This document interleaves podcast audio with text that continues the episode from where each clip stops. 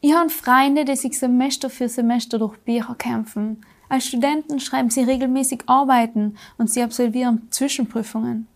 Gefühlt lernen sie ganze Bibliotheken auswendig. Und dann endlich bestehen sie ihre Examen.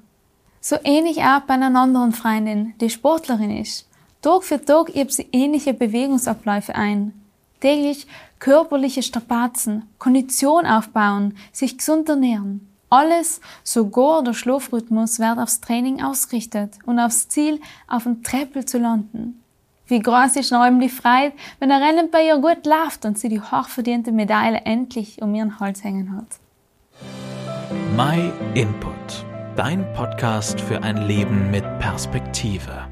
Es gibt noch viele andere Bereiche, wo Leid ihr Leben an gewissen Ziel unterordnen und den Blick auf das Entscheidende richten.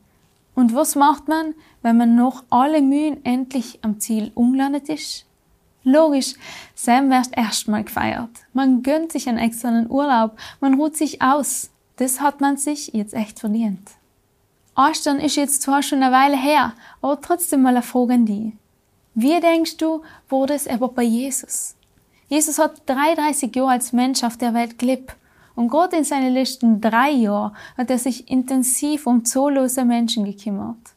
Es hat genug Situationen gegeben, wo er nicht mal gescheit zum Essen oder Schlafen gekommen ist. Und das alles mit dem großen Ziel vor Augen, die Sünde der Welt selbst am Kreuz zu bezahlen. Und noch, nachdem er am Kreuz die größte Wende in der Menschheitsgeschichte herbeigeführt hat, indem er auf einen Streich die Sünde der ganzen Welt gesühnt hat, ist er am dritten Tag von den Toten auferstanden. Das größte denkbare Werk war getun. Sein Ziel war erreicht. Mission erfüllt. Und noch? Jetzt hat er wohl erst einmal ein wenig Zeit für sich nehmen gekannt. So ein Triumphzug in den Himmel hell war wohl nice gewesen. Stattdessen berichtet uns die Bibel ganz was anderes. Ruhe und Erholung? Weit gefällt.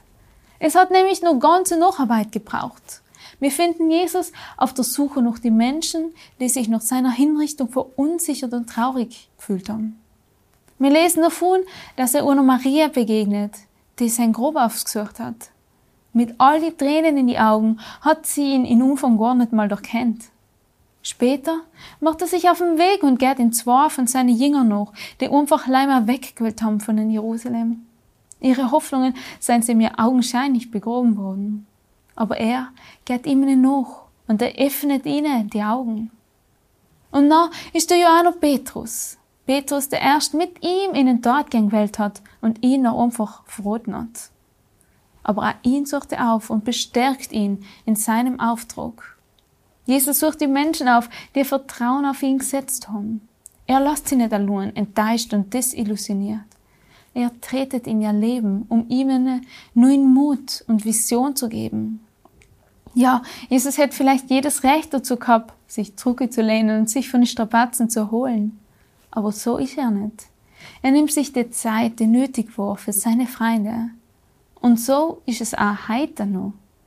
Wenn du Jesus als deinen Herrn und Heiland unnimmst, dann lasst er die in deine dunklen Stunden nicht allein. Er lässt sie nicht im Stich.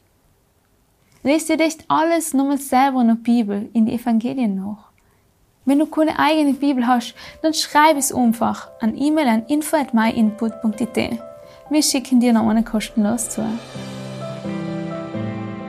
Vielen Dank, dass du dir den My Input Impuls angehört hast. Wenn du mehr wissen willst, geh auf unsere Website myinput.it oder folge uns auf YouTube, Facebook und Instagram.